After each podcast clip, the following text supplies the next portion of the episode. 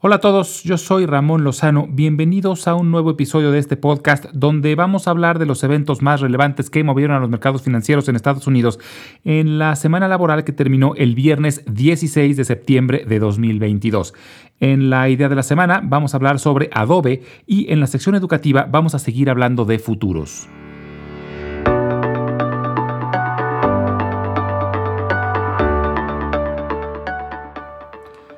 Otra semana muy complicada para la bolsa. El Dow Jones cayó el 4.1%, el Standard Poor's 500 el 4.7% y el Nasdaq perdió el 5.5%. El martes fue el responsable de prácticamente toda la pérdida. Fue la peor caída para los mercados desde los primeros días de la pandemia. Sabíamos que todos los ojos estarían puestos en los reportes acerca de la inflación. Lo que no sabíamos era que iban a mostrar un crecimiento en la inflación, cuando todos los analistas esperaban un decrecimiento. El índice de precios al consumidor del mes de agosto se situó en 8.1% comparado con el mismo mes del año pasado y 0.1% arriba del mes anterior. Esto prácticamente garantiza que la Fed subirá la próxima semana la tasa de interés en por lo menos 75 puntos base y aumenta la probabilidad de otro aumento grande el próximo mes. El tema de la inflación está muy interesante porque muchas materias primas han bajado de forma dramática. La madera y el acero han bajado el 60%, el cobre, la plata y el petróleo más del 35%, el maíz casi el 20% y los fletes marítimos casi el 80%. Sin embargo, esto no se ha traducido en un retroceso en los precios de muchos productos. Por ejemplo, los alimentos mostraron un incremento en los precios de más del 11% anual y 0.8% comparado con el mes anterior. De hecho, la inflación, aún quitando elementos volátiles como gasolina y alimentos, subió el 6.3% y esto muestra una aceleración comparada con el 5.9% durante julio. Además de que la vivienda y los automóviles siguen sin bajar de precio, y a esto se suma que los salarios siguen al alza. Con esto ha crecido mucho el temor de una recesión y para echarle más leña al fuego, esta semana el director general de FedEx, la empresa de paquetería y logística, anunció que ven una fuerte desaceleración a nivel global. FedEx va a reportar números el próximo jueves, pero esta semana anunciaron que no solo no se cumplirán las expectativas, sino que esperan un fuerte decrecimiento y anunciaron medidas para recortar personal y bajar sus costos. Y el tema es que FedEx es visto como un referente en temas de comercio global y su reporte espantó a los mercados. Y el tema es que los tres grandes problemas macroeconómicos con los que empezamos el año y que están afectando la economía global siguen presentes. Por un lado, las restricciones de COVID en China no paran. En esta ocasión le tocó a Chengdu, que es una ciudad con más de 20 millones de habitantes. El gobierno chino insiste en su estrategia de cero tolerancia a casos de COVID y a encierros totales durante semanas, aunque esto ha afectado de forma muy negativa a la economía china. Pero parece ser de esos casos donde el gobierno simplemente no quiere aceptar que tiene una estrategia fallida. Por otro lado, sigue la guerra en Ucrania. Esta semana ya se cumplen siete meses de que inició. Parece que Ucrania está empezando a recuperar terreno perdido y a tener ciertas pequeñas victorias, pero se ve prácticamente imposible que Vladimir Putin se vaya a dar por vencido o a aceptar algún tipo de derrota, lo que lo puede orillar a intentar cosas más radicales. Y esta guerra le ha pegado muy fuerte a la economía europea, sobre todo porque ha encarecido muchísimo el precio de la energía.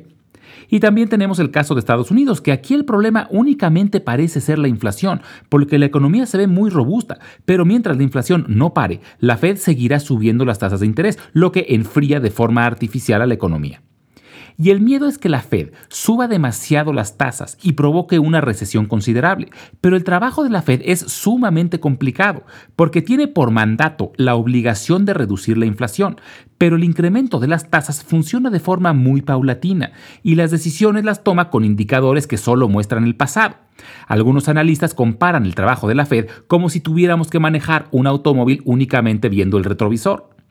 Entonces, mientras los principales factores macroeconómicos no mejoren, se ve difícil que la bolsa genere tracción. Siempre está la esperanza de que la guerra acabe pronto y también existe la posibilidad de que China regrese a la normalidad, pero por ahora son definitivamente los factores macroeconómicos los que están arrastrando a la baja. Además, durante la semana, la administración del presidente Biden puso nuevas restricciones para tratar de evitar que China y Rusia obtengan chips de alta tecnología. En esta ocasión fueron restricciones a las empresas que crean la maquinaria para fabricar chips. Están tratando de impedir que Rusia, pero sobre todo China, pueda instalar fábricas de chips de última generación.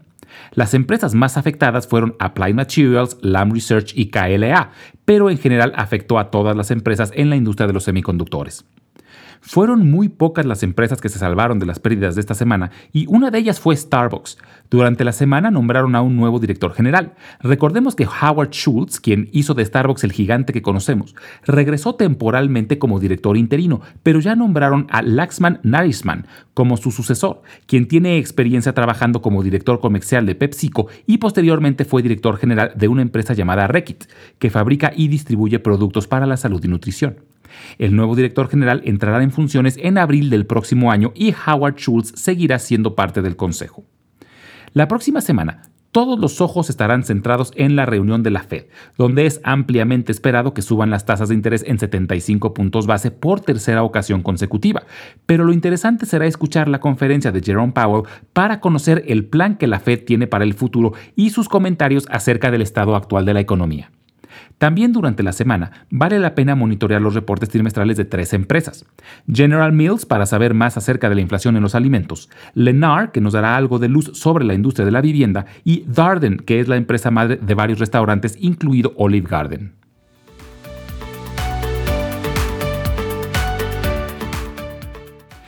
En la idea de la semana vamos a hablar sobre Adobe. Su símbolo es ADBE. Adobe Inc es una empresa multinacional desarrolladora de software basada en la ciudad de San José, California. Es popular por sus programas enfocados a la creatividad, al diseño, edición de páginas web, producción digital, etc. Entre otras cosas, Adobe desarrolló en 1992 el famoso formato PDF, que es usado muy comúnmente para compartir documentos. También son desarrolladores del programa de reproducción de contenidos llamado Flash y de programas de edición como Illustrator y Photoshop. En total tienen más de 50 aplicaciones distintas de software. Fue fundada en 1982 por John Warnock y Charles Geske, quienes fundaron la empresa con el objetivo de desarrollar software que permitiera a las computadoras desplegar información de forma similar a un papel, donde se puede combinar texto con imágenes, y así desarrollaron un programa llamado PostScript, lanzado en 1984. Fue, por ejemplo, el primer programa que permitía imprimir texto con distintas tipografías y en distintos tamaños, además de imprimir imágenes en distintos ángulos, y se convirtió en el primer estándar internacional para imprimir documentos y poco después empezó una tormentosa relación con Steve Jobs. Jobs trató de comprar a Adobe en 1985 por 5 millones de dólares, pero los fundadores se negaron a venderla, pero sí le vendieron el 19% de la empresa, con lo que además Apple obtuvo la licencia para usar PostScript, lo que le ayudó a que las computadoras Macintosh ganaran mucha popularidad. Sin embargo, después de la salida de Jobs, Apple tuvo un periodo de decadencia, por lo que Adobe se enfocó en desarrollar productos para los sistemas operativos de Microsoft. Cuando Steve Jobs regresa a Apple y empieza a reestructurar la empresa, uno de sus mercados objetivo fue el de los profesionistas independientes y empezaron a desarrollar aplicaciones para la industria creativa. Sin embargo, Adobe decidió seguir enfocado en productos para Windows, sin siquiera considerar adaptarlos para que funcionaran en las recién creadas iMacs. Esto enfureció a Steve Jobs, quien vendió todas las acciones que aún tenía de Adobe y decidió desarrollar su propio software para dejar de depender de PostScript. En 2007, con Apple ya totalmente transformada y siendo de nuevo una empresa líder, Steve Jobs lanza el primer iPhone y sorprende al decidir bloquear cualquier aplicación de Adobe.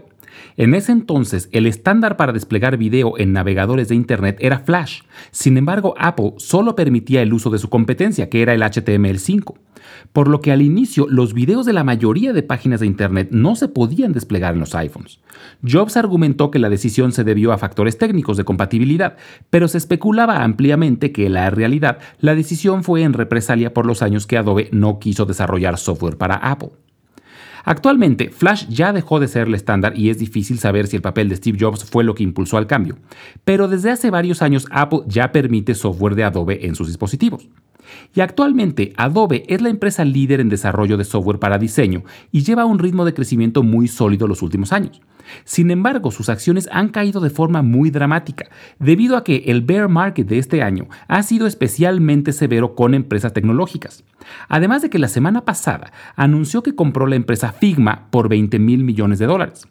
Como hemos platicado en otras ocasiones, cuando hay alguna adquisición, las acciones de la empresa compradora suelen verse perjudicadas y esta no fue la excepción. Pero las acciones de Adobe fueron severamente castigadas, cayeron cerca del 17% tras la noticia. Los inversionistas tienen preocupación de que hayan pagado demasiado por Figma, que desarrolla una plataforma de diseño colaborativa a través de la web. Sin embargo, Shantanu Narayan, director general de Adobe, confía en que la adquisición de Figma acelerará su visión de desarrollo desarrollar aplicaciones para fomentar la creatividad colaborativa y espera lograr recuperar la inversión en pocos años. Por ahora, el bear market sigue rugiendo y no sabemos qué tanto más puedan bajar las acciones de Adobe. Actualmente están casi 60% abajo de su máximo histórico, pero esto también quiere decir que el riesgo de comprar acciones de Adobe en estos momentos se ha reducido significativamente, sobre todo porque sus prospectos de crecimiento a largo plazo siguen sólidos. A corto plazo es difícil saber porque si caemos en una recesión seguramente afectará sus ingresos, pero puede representar una buena oportunidad a mediano o largo plazo. Y por esto es que vale la pena tener a Adobe en el radar.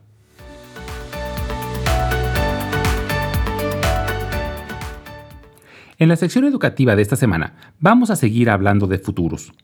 La semana pasada vimos que los contratos de futuro tienen un precio predefinido y una fecha de vencimiento, y comentamos que hay contratos de futuros que son liquidados financieramente y contratos que son liquidados físicamente. Los contratos que son liquidados financieramente son los relacionados a instrumentos financieros como índices bursátiles, divisas y bonos, pero los de materias primas son liquidados físicamente. Esto quiere decir que el día del vencimiento, quien haya vendido el contrato tiene la obligación de entregar el producto y quien haya comprado el contrato tiene la obligación de recibirlo. Y esto explica la razón por la cual el precio del petróleo se volvió negativo en abril de 2020. Primero, la extracción de petróleo es un proceso complejo. No es como una llave de agua que se pueda abrir y cerrar de forma sencilla. Una vez que un pozo petrolero está produciendo, debido a la alta presión que suelen tener, no es fácil parar la producción. Lo más común es que se tenga que bombear lodos o algún otro material pesado para tapar de forma temporal el pozo. Y esto complica posteriormente y hace que sea muy costoso el reactivar la producción.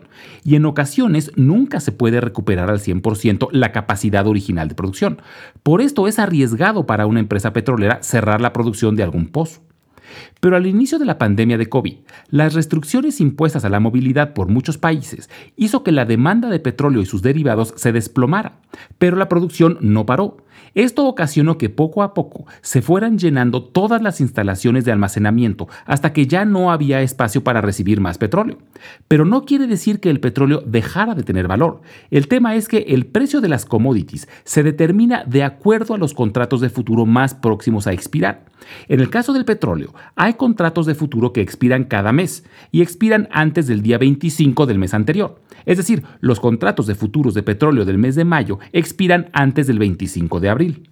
Entonces, lo que ocurrió en abril de 2020 es que cuando faltaban pocos días para que los futuros de mayo expiraran, muchos especuladores intentaron vender sus contratos porque no tienen la capacidad de recibir el petróleo físicamente. Pero como quienes normalmente usan y pueden recibirlo se estaban quedando sin espacio de almacenamiento, no había interesados en comprar esos contratos. Esto generó pánico entre los inversionistas especuladores que al no lograr vender sus contratos de futuros de petróleo hizo que primero el precio bajara a cero y después se volviera negativo. Llegó a un mínimo de menos 37 dólares el barril. Es decir, quienes tenían contratos de futuros de petróleo tuvieron que pagar para que alguien más aceptara esos contratos y en su peor momento tuvieron que pagar lo equivalente a 37 dólares por cada barril. Y recordemos que un contrato corresponde a mil barriles, por lo que para deshacerse de un contrato tuvieron que pagar hasta 37 mil dólares. Pero esto solo aplicó para los contratos de mayo. Los contratos de junio y posteriores seguían teniendo precios positivos. De hecho, estaban por arriba de los 20 dólares el barril. Y esto refleja de mejor manera el valor que realmente tenía el petróleo en ese momento. El problema fue que quienes tenían contratos y no tenían la capacidad de recibir físicamente el producto no estaban pudiendo venderlos y se estaban quedando sin tiempo y por eso se volvieron negativos durante las últimas horas del día antes a la expiración. Y como el precio del petróleo se determina según los futuros más próximos a expirar, fue que se consideró que el petróleo tuvo precios negativos.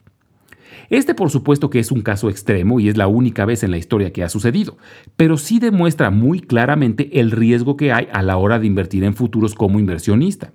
Son muy útiles como productores y como consumidores, pero como inversionista presenta riesgos muy grandes, sobre todo porque existen alternativas a los futuros gracias a los ETFs.